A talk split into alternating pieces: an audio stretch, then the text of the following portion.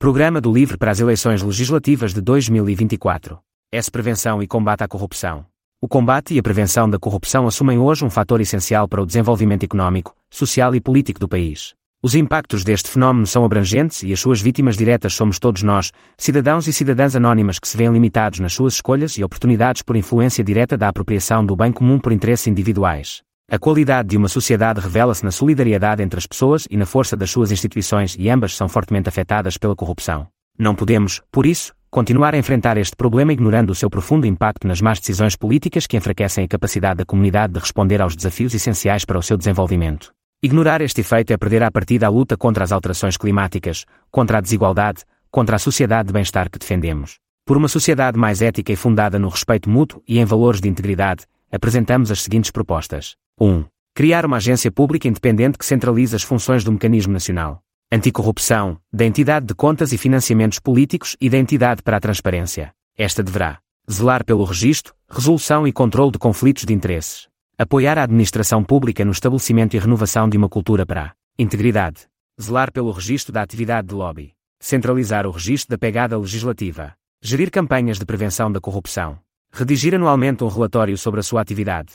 2. Promover uma cultura de integridade como valor fundamental no exercício de funções públicas através da formação obrigatória para servidores públicos em questões de ética e transparência, rever coordenadamente os códigos de ética e códigos de conduta das instituições públicas de forma a efetivar o seu cumprimento e acabar com a natureza meramente proclamatória de valores, operacionalizando a sua aplicação. Tornar o regime geral de prevenção da corrupção aplicável aos gabinetes governamentais, tornando obrigatória a implementação de um plano de cumprimento normativo abrangendo um plano de prevenção de riscos de corrupção. 3. Proteger denunciantes, ao promover uma revisão do regime geral de proteção de denunciantes de infrações, REGD, Lei N 93-2021, que expanda a cobertura dada pelo Estatuto do Denunciante e elimina o requisito de boa-fé exigido ao denunciante e terem conta uma visão alargada dos crimes e das áreas a serem abrangidos pelo regime de proteção de denunciantes, que incluam tanto o setor público como o privado, assim promovendo uma efetiva defesa do interesse público, nomeadamente em termos de crimes ambientais e de má gestão pública. 4.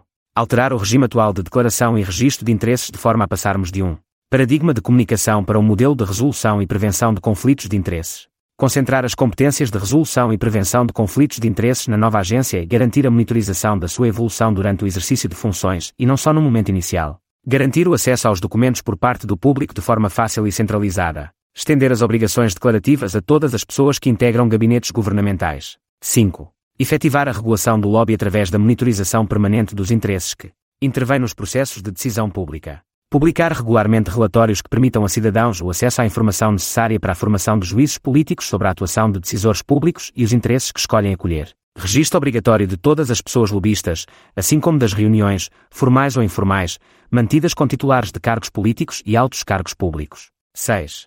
Redefinir o financiamento dos partidos políticos, centralizando na nova agência competência para orientar e monitorizar o cumprimento da lei de financiamento dos partidos políticos, Garantir que este organismo tem meios efetivos de controle dos gastos partidários para que seja possível a sua monitorização em tempo real. Promover uma cultura de transparência através do apoio ao cumprimento como forma de evitar procedimentos complexos de investigação no futuro. 7.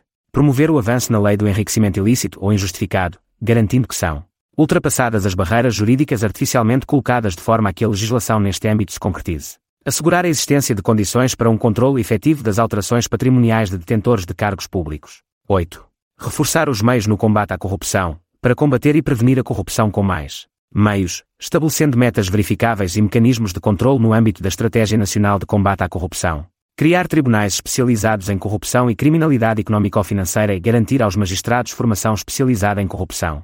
Reforçar os meios dos organismos de investigação e a informação cruzada aos níveis nacional e local. 9. Garantir a transparência e acesso aos dados, para atribuir caráter vinculativo às resoluções e pareceres da Comissão de Acesso aos Documentos Administrativos e assegurar que tem meios legais e humanos para a fiscalização e aplicação de sanções em caso de incumprimento. Aprovar um novo regime de classificação documental que garanta o registro, controle e a progressiva desclassificação de documentos produzidos pelo Estado. 10. Avaliar a regularidade dos dados constantes no registro central do beneficiário efetivo. No campo da contratação pública por ajuste direto, obrigar as entidades contratadas a identificar as e os seus beneficiários efetivos e a registar contribuições da entidade, ou dos beneficiários efetivos, à instituição contratante e atribuir poderes à nova autoridade para aplicar sanções por incumprimento destas obrigações. 11. Assegurar a transparência da contratação pública no portal dos contratos públicos, através da publicação de dados abertos, acessíveis e utilizáveis, incluindo informação sobre todas as fases do processo de contratação desde o planeamento até ao pagamento. 12.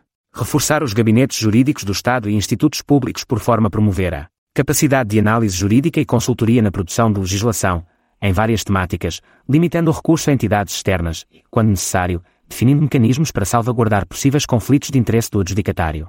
13. Despartidarizar a administração pública, reforçando uma cultura de serviço público independente e reduzindo os cargos de nomeação, limitando igualmente a possibilidade de recurso por tempo indeterminado à figura da nomeação em regime de substituição, determinando, ao fim de seis meses, o lançamento de concurso pela CRESAP, Comissão de Recrutamento e Seleção para a Administração Pública. 14. Fechar as portas giratórias entre público e privado, aumentando o período de nojo de passagem de cargos públicos para o setor privado dentro do mesmo setor ou em funções onde haja algum grau de comprometimento, incluindo o setor lobista em Portugal ou na União Europeia.